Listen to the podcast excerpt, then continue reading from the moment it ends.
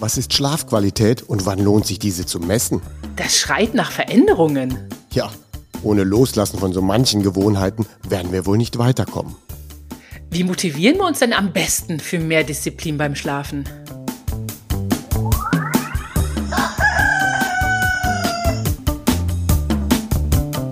Die Schlafversteher. Mehr Verständnis für guten Schlaf, leichtes Lernen und erfolgreiches Arbeiten. Von Michaela von Eichberger und Andreas Lange. Disclaimer. Dieser Podcast ersetzt bei gesundheitlichen Problemen keinen Besuch bei einem Arzt oder einer Ärztin. Hallo Andreas. Hallo Michaela. Ich traue mich kaum zu fragen, wie du geschlafen hast, denn beim letzten Mal hattest du so von zehn Stunden berichtet und eine Zuhörerin war total demotiviert, dass du zehn Stunden schlafen kannst. Weil zehn Stunden, das wäre niemals für sie erreichbar. Bitte, Michaela, beruhige unsere Zuschauerinnen und Zuhörer. Bevor wir uns kannten, hast du noch keine zehn Stunden geschlafen, oder? Nein, das war nicht immer so. Ich dachte früher, ich schlaf gut, aber in Wirklichkeit war das ein einziger Kuddelmuddel. Und diese Nacht habe ich sieben Stunden geschlafen und der meiste Tiefschlaf war in der ersten Hälfte der Nacht. Ja, super. Also wenn er wirklich in der ersten Hälfte ist, ist das optimal. Der darf natürlich auch später stattfinden. Aber ähm, die, sagen wir mal 70, 80, 90 Prozent des Tiefschlafs ist es hervorragend, wenn das in der ersten Nachthälfte stattfindet. Lob dafür. Danke. Und wie hast du geschlafen? Ja, ich hatte ja gestern leider einen sehr späten Termin und der endete erst um 22 Uhr und dann war ich noch auf der Rückfahrt, also von Düsseldorf nach Dortmund. Und äh, ja, und eigentlich könnte man sagen, dann schläft man nicht mehr so gut, weil man noch aufgewühlt vom Termin ist. Und da habe ich mir so mal wieder so einen Trick benutzt. Ich habe dann auf der Rückfahrt so die letzten 15 Minuten eigentlich schon so eine Art Atemmeditation gemacht, um runterzukommen. Das mache ich dann auch nicht direkt beim Losfahren, sondern ich muss ja dann wirklich noch eine Stunde Auto fahren. Also man will ja auch nicht zu früh müde werden. Aber dann habe ich so die letzten 15 Minuten nichts gehört, nichts angemacht im Radio, sondern wirklich nur auf den Atem geachtet. Da gibt es so ein paar Atemübungen und dann bin ich dann auch wirklich runtergekommen, so dass ich zu Hause angekommen bin und dann bin ich auch direkt in den Schlaf gefallen. Oh, toll.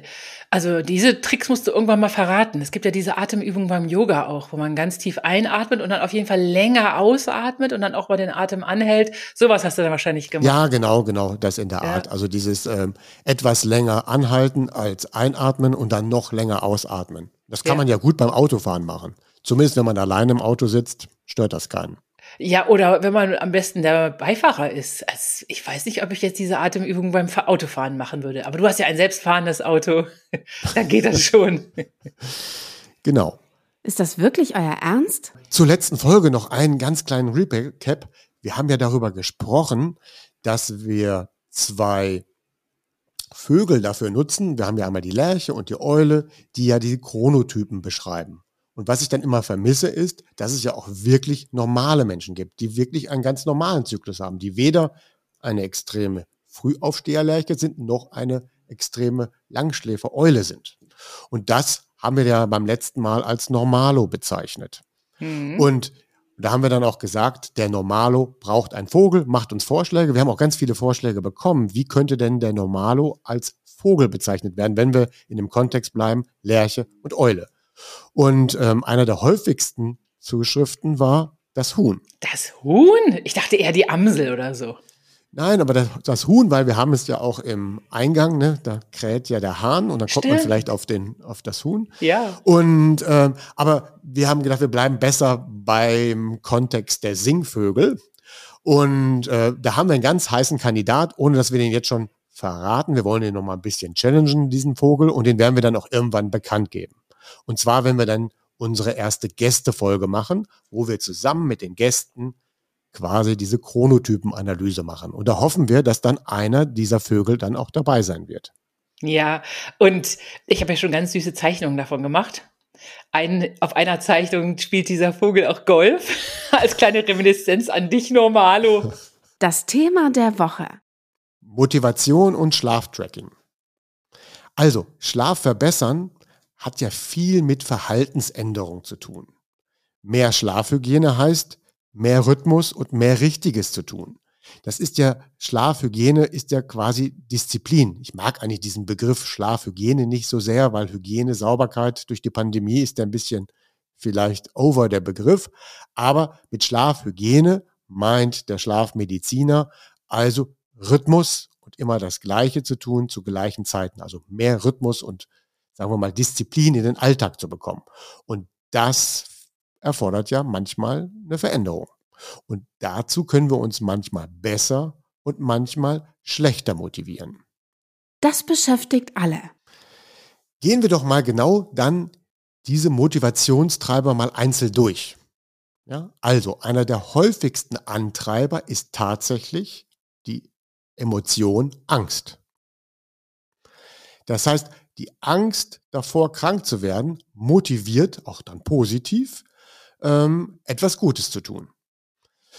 Und wenn wir schon dabei sind, zählen wir dann vielleicht auch an der Stelle einfach mal auf. Was könnte denn passieren, wenn man auf Dauer zu wenig und nicht gut schläft?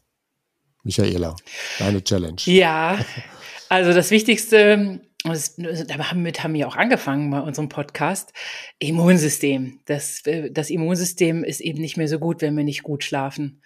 Und die Zellen regenerieren sich nicht und unser Gehirn wird nicht gewaschen, nicht aufgeräumt. Ja, das so genau, wir, wir haben dann ja. quasi, wir steigern halt dann alle Risikofaktoren. Das heißt, die Chance, irgendwann mal Alzheimer zu bekommen, eine Herz-Kreislauf-Erkrankung zu bekommen oder irgendwann mal Diabetes zu bekommen, ist dann höher. Also die Risikofaktoren steigern sich extrem, wenn ich auf Dauer zu wenig und nicht gut tief schlafe. Ja? Mhm. Und das nicht haben zu wollen und dagegen anzugehen, also von weg möchte von weg von diesen Krankheiten, dann ist es diese von weg Motivation, die aus der Angst heraus getrieben ist. Da gibt es eine zweite Motivationsfaktor, den man auch positiv nutzen könnte. Das sind so gewisse Zwänge. Das heißt also, das Umfeld sagt, ich sehe doch, dass du nicht genug schläfst, bitte schlaf. Es gibt Menschen, die fühlen sich dann animiert. Gibt aber auch Menschen, die dann sagen, wenn mir das jemand sagt, dann habe ich erst recht keine Lust mehr dazu. Ne? Mhm. Also das ähm, und dann gibt es natürlich schon mal Krankheiten, die auslösen, dass einfach mehr Schlaf notwendig ist. Dann habe ich auch einen Zwang, der das dann beinhaltet. Und dann gibt es aber auch Menschen, die innere Zwänge haben, etwas Bestimmtes zu tun. Ich kann auch den Zwang auferlegen, immer perfekt schlafen zu wollen. Und da sind wir dann schon bei der dritten Motivation, das ist dann dieser Hang zum Perfektionismus. Ja, mhm. Das heißt, jemand, dass er aus perfektionistischen Gründen den Drang verspürt, sein Schlafen ständig zu verbessern. Das bist du, ne? Oder? Zum Teil, zum Teil. Ich habe da schon so einen Perfektionismus Spaß daran, aber ich, es gibt noch ein paar andere Dinge, die mich, mich vielleicht noch mehr motivieren als der Hang hier zum Perfektionismus, weil der Perfektionismus kann aber auch ein Störfaktor sein. Ja. Jemand, der sagt, ich erreiche ja nie das Optimum von acht oder neun Stunden. Ich werde nie vier, zwei Stunden tief schlafen, weil ich das nie schaffen kann. Ich glaube das nicht. Dann mache ich es erst gar nicht. Da macht man sich doch sein ganzes Leben kaputt. Und ich finde auch diese drei Überpunkte jetzt ein bisschen Angst, Zwang und Perfektionismus. Sag mal, kannst du das nicht in schönere Wörter kleiden? Die schöneren kommen noch. okay. Die schöneren Motivationsgründe kommen. Aber Perfektionismus kann man dazu nutzen, besser zu schlafen. Aber bei manchen Menschen hindert es sie da daran, überhaupt damit anzufangen, besser zu schlafen, weil sie sagen, das Optimum kann ich eh nicht erreichen. Oder den Wettbewerb kann ich auch nie gewinnen, wenn Leute sich dann mit anderen vergleichen, was wir dann auch nicht tun sollen. Oh ja, da kenne ich ganz viele, die zum Beispiel nie anfangen, Klavier zu spielen, weil sie können sich sowieso nicht mit, was weiß ich, irgendeinem tollen Pianisten vergleichen. Das ist doch Unsinn. Ich mache doch alles im Leben für mich und schlafen erst recht. Genau, das wäre eigentlich, also wie gesagt, Perfektionismus, das kann man nutzen. Ja. Ist ja gut, wenn man einen gewissen perfektionistischen Antrieb hat, aber da muss man natürlich die Kirche im Dorf lassen, man darf es da nicht übertreiben und vor allen Dingen nicht davon hindern lassen. Dann gibt es den nächsten Faktor, also Antreiber, das ist Lust und Euphorie. Das heißt, ja, also ich habe Lust, das einfach zu machen und ich lasse mich euphorisch davon anstecken. Ich berichte jemand von den Schlaferfolgen, die man gemacht hat. Dann verrät man vielleicht noch ein paar Tricks und dann sind die Leute voll euphorisch und voll begeistert und machen das. Das ist toll, hat aber auch einen Haken. Viele Menschen, die zu starker Euphorie neigen, dann fällt diese Euphorie auch immer wieder ab. Und schon nach vier oder sechs Wochen ebbt das dann so langsam ab und dann war es das mit der großen Veränderung. Also für den Staat ist das toll, wenn Menschen begeisterungsfähig sind und zu Euphorie neigen. Aber häufig bleiben diese Menschen nicht am Ball, weil es dann abebbt. Da muss man vorsichtig sein. Das ist ja äh, auch ganz genau wie mit Hobbys, die sich manche zulegen. Die machen sie dann am Anfang euphorisch acht Stunden täglich und dann machen sie sie gar nicht mehr. Genau, das ist nämlich ähm, die übernächste schon gewesen. Also die übernächste, oh. der übernächste Motivationsrabatt machen wir Ihnen direkt Freude, ja. dass man einfach auch Spaß an der Sache hat, ja. das gerne macht und die Dinge, die man da tut, auch einfach für sich als Bereicherung sieht, ohne dass man dann jetzt gleich hyper schwelgt. Mein ganzes Leben ändert sich, erzählt 100 Leuten, dass man, was man alles gerade verändert und dann kann man das Niveau nicht halten. Mhm. Ja, das heißt also einfach nur grundsätzliche Freude an der Sache, etwas Neues zu tun, ähm, dass man Spaß daran hat, auch an diesen, diese Dinge mal auszuprobieren. Das ist ein schöner Motivationsfaktor, einfach durch Freude.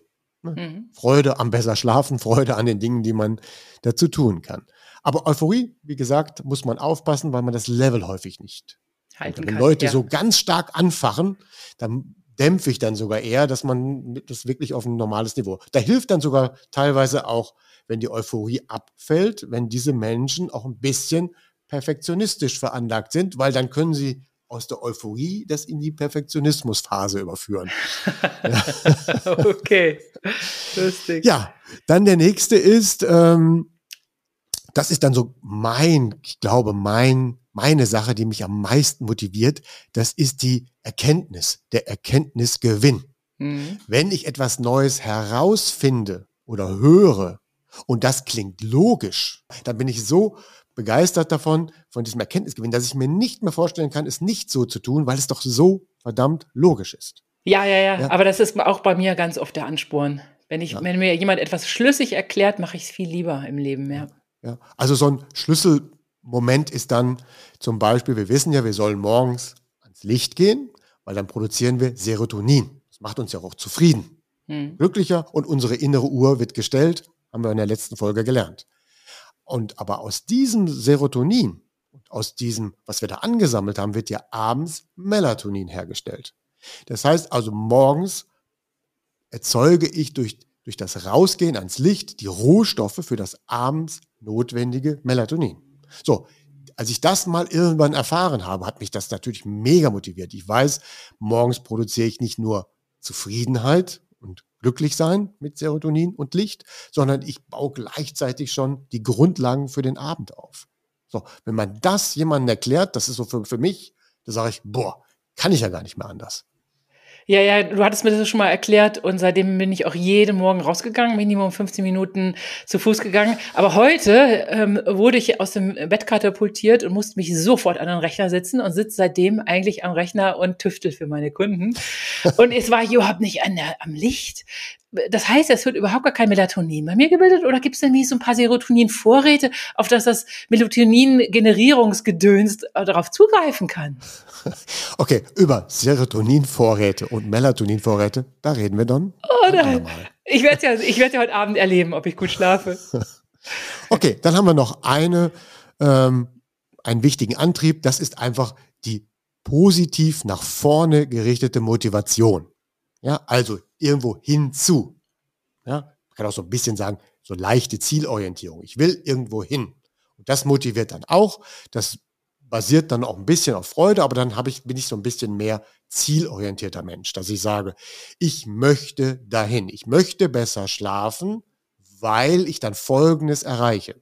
Und da können wir das wieder auflisten. Ich möchte länger schlafen, weil ich dann wahrscheinlich länger leben werde. Ich möchte länger schlafen, weil ich dann auch am nächsten Tag besser aussehen werde. Was, mhm. was haben wir noch davon, wenn wir länger und gut schlafen? Ja, sind gesünder, sehen besser aus, ähm, sind fitter, können Sprachen leichter lernen, das Klavierstück äh, leichter lernen. Sind weniger Dinge. oft krank, ja. Ja, also haben weniger Infektionen. Also es gibt viele positive Dinge. Sind fröhlicher, ähm, weniger Depressionen. Genau. Und auch unsere Krebsabwehr läuft dann sauber. Das heißt also, die Risikofaktoren, die wir vorhin alle aufgezählt haben, gehen nach unten. Mhm. Ja? Also kann ich sagen, ich motiviere mich eher mit diesem Positiven. Ich möchte gerne gesund und lange erfolgreich leben. Das motiviert mich zu täglich gutem Schlaf. diese einzelnen Motivationstreiber, die sind ja bei Menschen alle vorhanden, aber jedes dieser einzelnen Treiber unterschiedlich stark und weniger stark. Ne? Und daraus kann man ja auch so ein bisschen feststellen. Und wenn man ein guter Trainer ist, erkennt man ganz schnell, wie tickt der Proband oder wie tickt der, wie tickt der Klient und womit kann man ihn dann motivieren und wovon muss man ihn so ein bisschen fernhalten. Ne? Das heißt, wenn man das gut macht. Du kannst das wahrscheinlich sofort, oder? Ja, ich habe das ähm, ja gelernt, das häufig zu machen und deswegen kann ich das sehr schnell einschätzen, wo ticken die Leute. Das heißt, das ja. kann man ja am Anfang mit einem Gespräch unverfänglich mal so einbauen und dann merkt man ganz schnell, wo reagiert die jeweilige Person. Mhm. Da gibt es ja mal so auch so Extreme, zum Beispiel, wenn ich Leuten was erzähle, was man alles so machen kann beim Schlaf verbessern, dann machen die alles, was ich sage. Ich nenne 15 Dinge und die machen alle 15. Und sofort, ab mhm. nächsten Tag. Weil sie sagen, es spielt gar keine Rolle, ob das eine besser wirkt oder schlecht wirkt. Ich will alles machen, was gut ist und möglichst schnell. Wenn ich weiß, da ist eine gute Sache und ich mache die nicht, das wird mich ärgern, also mache ich alles. Mhm. Das sind aber nicht alle, die so ticken, ne? weil 15 Dinge zu verändern ist für viele Menschen eine absolute Überforderung. Und da kommt quasi jetzt zum ersten Mal so der Übergang Messen ins Spiel. Wenn ich sage, ich kann nicht 15 Dinge ändern und das motiviert mich auch nicht und da habe ich auch keine Lust zu. Ich möchte nur die wichtigsten Dinge ändern. Dann weiß ich ja nicht, was bei mir gut klappt. Und häufig können wir das auch gar nicht feststellen, ohne dass wir das messen.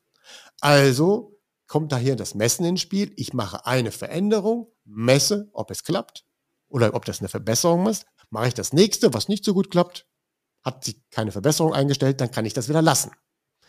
Der für alles Optimierer, dem ist das egal. Der macht einfach alles, weil er möglichst schnell den maximalen Erfolg will. Und jemand, der eher dadurch motiviert ist, dass nicht zu viele Umstände entstehen, dem empfehle ich halt, messen, kleine Schritte, validieren, da messen, kleine Schritte und dann kann er sich ganz langsam iterativ in die Verbesserung hineingrooven, ohne sich zu überfordern. Und da kommt eigentlich dann das Messen ins Spiel. Das ist dann kein zusätzlicher Aufwand, sondern die Hilfe, es nicht zu übertreiben.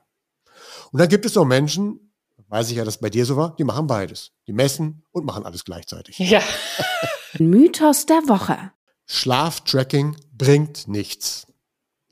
Und da muss ich dann einfach mal sagen, das stimmt nicht. Ja? Wir haben natürlich nicht das High-End-Tracking, äh, wie man es in einem Schlaflabor tun kann, aber auch dieses einfache Tracken, äh, selbst wenn ich mir auch nur ein Notizbuch mache und darin reinschreibe, wie ich geschlafen habe und was habe ich am Tag vorher gemacht und so weiter, auch das bringt schon alles etwas. Also Schlaftracken meint dann ja, ich kann von Hand mitschreiben, wie, was habe ich, wie habe ich geschlafen, oder ich tracke halt wirklich mit verschiedenen Instrumentarien. So, und es spielt gar keine Rolle, wie genau oder ungenau die sind. Da, dazu kommen wir später noch. Es geht einfach nur darum, dass durch das Tracken, durch das Beschäftigen und über erste grobe Daten ich tatsächlich weiterkomme. Weil es spielt am Ende keine Rolle, ob ich gemessen habe 60 Minuten oder 90 Minuten Tiefschlaf. Das spielt keine Rolle. Ich messe nur, 60. Meinetwegen hat die Uhr bei mir nur 60 gemessen. Vielleicht bemisst sie tatsächlich um 30 Minuten falsch. Aber danach geht es ja darum, verbessere ich mich dann oder verschlechtere ich mich gerade. Ja, das heißt, wir haben einen relativen Wert, von dem gehen wir aus. Und dieses relative Messen und von dort ausgehend weiter zu verbessern, das können fast alle Schlaftracking-Verfahren. Und das hat auch bei vielen Probanden, mit denen wir schon gearbeitet haben, auch gut geholfen. Der zweite Mythos ist, ohne Schlaftracking geht es nicht. Das ist auch Quatsch. Das heißt, ich kann meinen Schlaf natürlich verbessern ohne Schlaftracking. Wenn wir einfach einen ganzen Haufen an guter Maßnahme umsetzen und wir dann tatsächlich ausgeruhter sind, schneller einschlafen, dann spüren wir das, dann müssen wir nicht unbedingt messen. Ja? Messen ist eben etwas für diejenigen, die es wirklich noch besser machen wollen Messen ist auch etwas für diejenigen, die nicht alles machen wollen. Und Messen ist auch für diejenigen, die einfach das auch mal als Vorsorge sehen. Das ist wie so ein Vorsorgeprogramm. Die sagen, ich schlafe eigentlich ganz gut, aber ich will wirklich mal gucken, schlafe ich denn wirklich ausreichend und wirklich gut genug und kann ich es nicht noch ein bisschen besser machen. Und ich überprüfe das. So war es ja bei dir ja, damals. So war es bei mir. Genau, so war es bei mir. Und ich bin da mittlerweile süchtig nach dem Messen geworden. Wenn ich meine Uhr abends, äh, nachts nicht, in der Nacht nicht trage, werde ich ganz unruhig. Ich wach davon auf, dass ich die nicht anhabe. Das ist echt ganz gruselig. Und oftmals am nächsten Morgen weiß ich gar nicht, wie, wie ich mich fühle. Ich muss erst mal nachschauen und dann, dann sagt die App mir, dir geht's hervorragend. Dann weiß ich, ah ja, ja da hat mein Unterbewusstsein äh, recht, mein, ja. mein Gefühl. Jetzt wirst du natürlich ganz viele Kritiker des ja. Messens geweckt haben, die dann ja. sofort Hände über den Kopf zusammenschlagen. Aber wenn es dann wirklich Freude bereitet und man das ja. nicht mit Druck verbindet, ne, das heißt also, für, für mich löst auch das Tracken bei mir keinen Druck aus, sondern Spaß. Ich habe ja. dann Spaß, freue mich auf die Werte. Und selbst wenn die Werte morgens negativ sind, habe ich daran Spaß, weil ich dann sage, ha, hast ja auch gestern das gemacht und das hast du nicht gemacht. Gut, dass das tatsächlich so funktioniert und dann bin ich sogar motiviert wieder beim nächsten Mal es etwas anders zu machen. Ja, genau. Bei mir ist es einzig und allein wirklich ein schöner Ansporn. Wenn wir das gewusst hätten. Das Problem, wenn wir nicht den Schlaf messen, ist es so, dass bei ganz vielen Menschen unzureichender Schlaf als das normal abgespeichert wird. Wenn Menschen sehr lange nicht ausreichend schlafen, dann haben sie ein Körpergefühl als das ist normal. Sie empfinden das gar nicht, dass sie zu wenig schlafen. Ganz viele Menschen meinen, sie schlafen gut und sie schlafen auch ausreichend, lang und tief genug. Wenn man dem mal aber auf den Grund geht, wegen häufig anderer Krankheitsfaktoren, dann untersucht man manchmal den Schlaf mit und dann stellt man plötzlich bei Leuten, die sich selbst als gute Schläfer einschätzen, stellt man dann plötzlich fest, so gut ist es dann doch nicht. Es fehlt dann am Tiefschlaf oder der Tiefschlaf ist erst zu spät ähm, und es gibt dann alles Mögliche, was man dann schon mal misst. Und deswegen lohnt sich das, mal das zu überprüfen, so als wie eine Vorsorgeuntersuchung. Man muss ja nicht sein ganzes Leben lang Schlaf tracken, man kann es ja auch mal nur für ein paar Wochen machen. Und da ist eben diese Falle ist, dass wenn ich lange Zeit nicht gut schlafe, dann wird das einfach als neues Normal abgespeichert. Und dieses neue Normal wird dann auch noch supported von, vom Kaffee trinken. Das heißt, ich bin eigentlich leicht müde und unkonzentriert. Dann lasse ich dieses Gefühl aber gar nicht zu, weil ich sehr früh und direkt den Tag mit einem Kaffee beginne. Da bin ich schon wieder beim Thema der nächsten Folge. Ja. Aber an dieser Stelle muss ich es trotzdem sagen, weil dieser Kaffee, den ich dann so früh trinke, der trübt dann ja sofort meine eigentliche Müdigkeit ein und ich werde ja natürlich wach und kann plötzlich auch denken und bin leistungsfähig. Aber das bezahlen wir später mal mit anderen Konsequenzen. Das heißt, wir spüren dann ja gar nicht, dass wir nicht gut genug geschlafen haben. Also Wenn du meinst eben, Entschuldigung, dass ich dich unterbreche, der Körper soll es selber schaffen, dich morgens wach zu machen. Das soll nicht der Kaffee machen. Genau. Und deswegen sollen wir erst den Kaffee trinken, wenn wir wach geworden sind, selber vom eigenen Körper. Genau, genau. Ja. Und wer ähm, wirklich aufsteht, aufwacht und dann dann auch von alleine richtig wach wird und dazu keinen Kaffee benötigt, dann ist es wenigstens ein Indiz, dass er wirklich ausreichend geschlafen hat. Ja.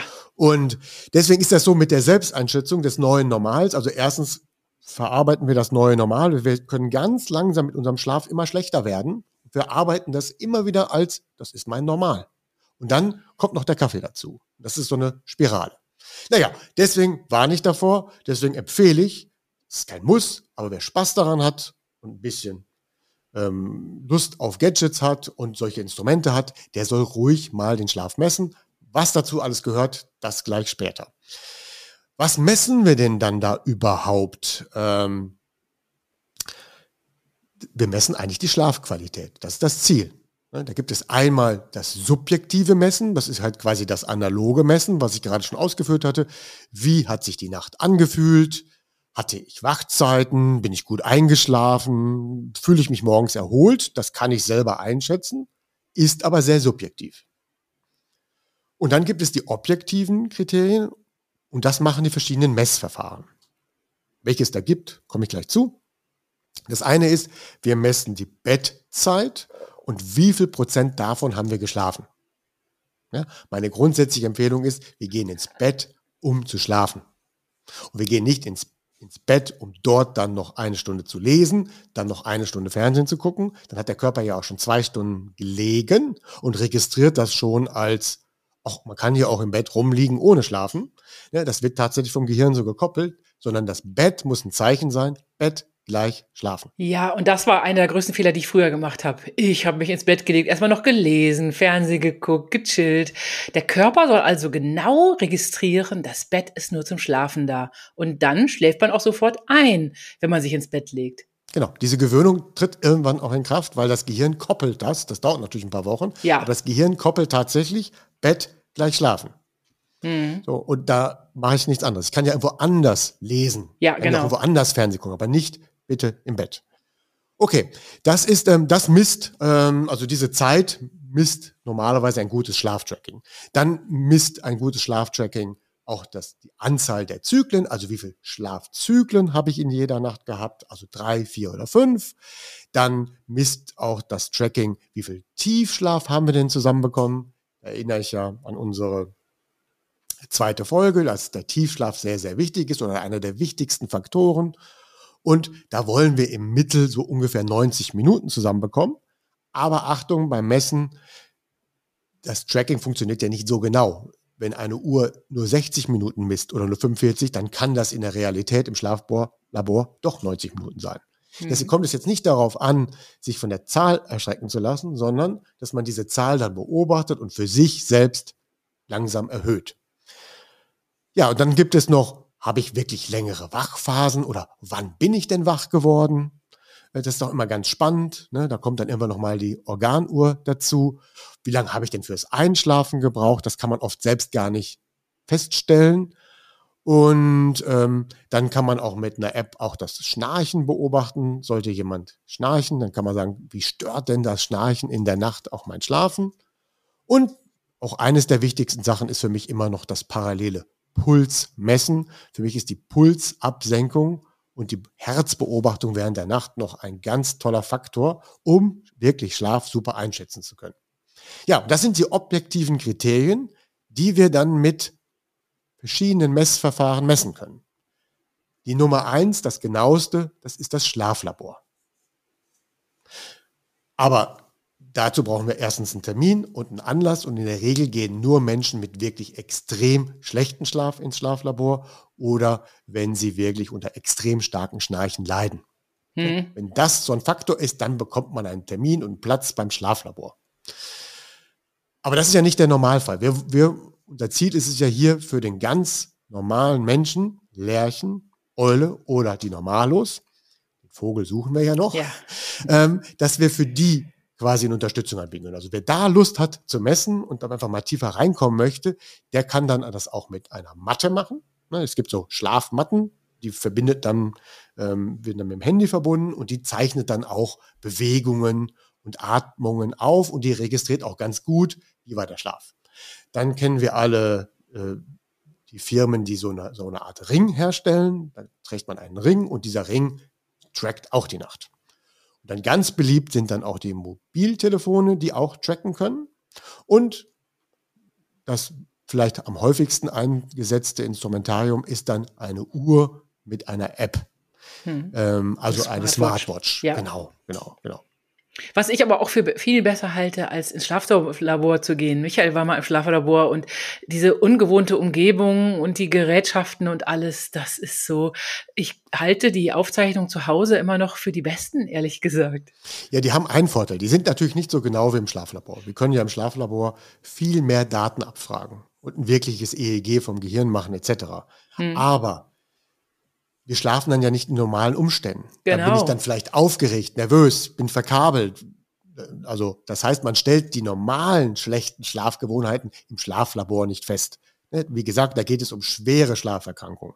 Ja. Für die vielen kleinen Sünden, die wir so machen, spätes Essen, wenig Licht oder andere Sachen, da ist das Home-Tracking halt besser, weil wir dann in einer normalen Umgebung sind und das wir eigentlich vielleicht kaum merken.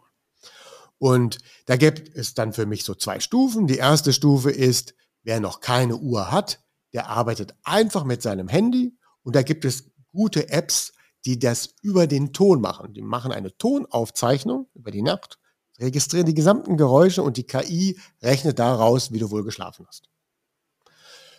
Für Fortgeschrittene ist dann, dass man auch eine Smartwatch trägt. Dann kann man diese Tonaufzeichnung auch weiterlaufen lassen auf dem Handy und man nutzt dann noch eine gute Smartwatch mit einer entsprechenden App, und die trackt dann noch mehr Werte in der Nacht. Also Puls, Atmung etc. Und das, dann hat man quasi noch mehr Daten zur Verfügung. Das Messen ist nur eben nicht für alle geeignet. Ne? Das heißt also, diese vielen Daten, das ist nicht wirklich nicht für jeden geeignet. Weil manche messen und müssen dann ja auch diese Daten interpretieren. Und das können sie dann nicht. Sie können auch, manche können auch den, aus diesen Daten, die sie dann sehen, keine Ableitung machen, was müsste ich verändern. Dann gibt es auch Menschen, die messen, sehen, dass die Daten nicht so gut sind und fühlen sich dann gestresst oder werden nervös. Ja, vielleicht lag ja auch ein Messfehler vor. Dann weiß man nicht, wie gehe ich, wie überprüfe ich überhaupt, dass meine Messung richtig ist. Ja, das heißt generell wenn man ins Messen einsteigt, empfehle ich erstmal nur das für Leute zu tun, die so ein bisschen technisch affin sind, die Lust haben auf das Thema und sich nicht sofort erschrecken lassen. Ja? Und dann empfehle ich dann generell eher, dass man sich dann auch vielleicht Hilfe holt. Das heißt also, wenn man mit dem Tracken anfängt, dass man dann in einem Umfeld das tut, wo man dann auch Unterstützung erfährt.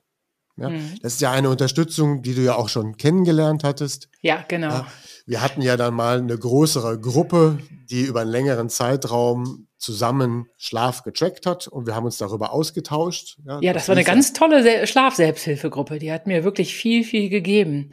Ja. Und äh, was ich damals auch ganz erstaunlich fand, dass du Schlafkurven angucken konntest und Puls und alles registriert hast in dieser Schlafkurve und einem sagen konntest, ah, du, ich glaube, du hackst eine, eine Krankheit aus und solche Sachen. Dass du sowas auch an der Schlafkurve interpretieren Genau, ich habe immer die Alkoholsünden alle entdeckt. Ja. Ne? Ich wusste immer ganz genau, ja. er hat am Abend vorher Alkohol getrunken. Um vier Uhr hat die die Leber musste sich schuften. Ja, die, die reagiert etwas eher. Ach so, doch.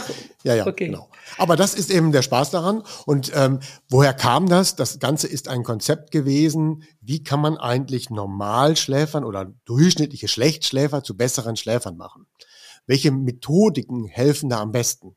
Und äh, da haben wir so ein bisschen ausprobiert. Und das Beste ist tatsächlich die freiwillige Selbsthilfegruppe ja, der anonymen Schlechtschläfer, wenn man das so nennen will. Wenn sich da eine Gruppe trifft, dann motivieren die sich tatsächlich gegenseitig viel besser, als wenn nur ein Schlafcoach mit einer Person alleine agiert. Und ähm, wir werden das auch mal wieder anbieten. Das heißt also, wenn Leute da Interesse daran haben, werden wir so eine Gruppe nochmal aufsetzen und, ähm, und einige von diesen Gästen dann vielleicht auch Teil an diesem Podcast haben lassen so dass sie dann davon berichten können, wie das denn geklappt hat, wenn man das mit einer gemeinsamen Gruppe macht. Also meldet euch, wenn ihr dazu Lust habt, schreibt uns an. Die E-Mail-Adresse findet ihr auf unserer Webseite. Unser Tipp der Woche. Also wenn ihr mit dem Schlafmessen beginnt oder ihr das schon getan habt oder tut, dann ist es ganz wichtig, vergleicht die Daten nur mit euch selbst. Es macht keinen Sinn, erstens in den Wettbewerb zu gehen und die Daten kann man auch nicht vergleichen mit anderen meine 90 Minuten Tiefschlaf sind nicht deine 90 Minuten Tiefschlaf. Deswegen können wir die Zahlen nicht verwerten. Das geht darum, dass du von dir selbst einen Eindruck bekommst und ab diesem Moment eigentlich deinen Trend beobachtest. Du steigst mit dem Messen ein und dann siehst du, wie ist mein Trend? Wird mein Tiefschlaf mehr oder wird er weniger? Es kommt nicht auf die Zahl an, die da am Anfang steht. Ja, wenn man wirklich dann an den echten Minuten arbeiten will, dann geht das nicht ohne Hilfe. Und dann für alle die, die sagen, ich möchte nicht so viel machen, dann den, der große Tipp, messt erstmal eine Woche. Nur messen, keine Veränderung, damit man erstmal weiß, wo stehe ich überhaupt. Und dann mache ich eine Veränderung und sehe dann, äh, was hat, wie hat sich das im Schlaf ausgewirkt. Mache ich zu viel, dann weiß ich nie, was war die Ursache. Ja, also für diejenigen Motivierten, die nicht zu viel Veränderung möchten, empfehle ich einfach eine Woche messen, gar nichts tun. Dann weiß man auch, welche Nächte hatten den Messfehler. Dann habe ich so ein Gefühl, ja, mein Normal ist das und das. Und dann mache ich eine Veränderung und kontrolliere diese. Was ich Leuten oftmals mit auf den Weg gehe, die äh, total renitent sind und sagen, ich möchte nichts messen, dass ich denen sage, Mensch, aber dann lunger doch nicht tagsüber die ganze Zeit im Bett herum, benutzt dein Bett nur zum Schlafen und so. Und sowas könnte man ja sich dann wirklich auch auf, einfach auf ein Notizbuch Zettel aufschreiben und sagen, so, von dann und dann habe ich überhaupt erst im Bett gelegen und so. Oder was hältst du von sowas? Ja, auch das hilft. Also wenn Leute nicht mit einer Uhr oder so tracken wollen, dann hilft ja das sogenannte Führen eines Schlafbuchs. Ganz genau. Ja, also wer darüber schreibt und redet und spricht, der verbessert sogar seinen Schlaf. Das hat man auch schon festgestellt, selbst wenn er gar keine Maßnahme macht. Einfach nur darüber sprechen, ein bisschen Bewusstsein schärfen zum Thema Schlaf, dass einem das wichtig ist, dass es nicht irgendwie eine Nebensache ist, sondern Schlaf ist mir wichtig und das würdige ich ja auch, wenn ich dann morgens oder abends etwas ins Schlafbuch eintrage. Ich empfehle es eher abends so ein Schlafbuch zu führen, weil das dann ja auch beim Runterkommen. Mhm. Ja, Michaela, ich danke dir für diese Folge. Ja, ich danke dir. Das war jetzt wieder total mega. Klasse. Ja. Und wir sehen uns dann ja nächste Woche. Und nächste Woche kündigen wir auch das Thema schon an. Wir können es nicht länger aufschieben. Juhu. Das ist das Thema Kaffee und Schlafen. Ja, ich bin schon so neugierig. Ich habe da tausend Fragen. Alles klar. Bis nächste Woche. Bis nächste Woche. Tschüss. Tschüss. Eine Produktion der VAL. Tonschnitt und unsere unermüdliche Gastgeberin Michaela von Eichberger. Redaktion und unser unnachgiebiger Experte Andreas Lange. Die Schlafversteher. Jede Woche neu und überall da, wo es Podcasts gibt.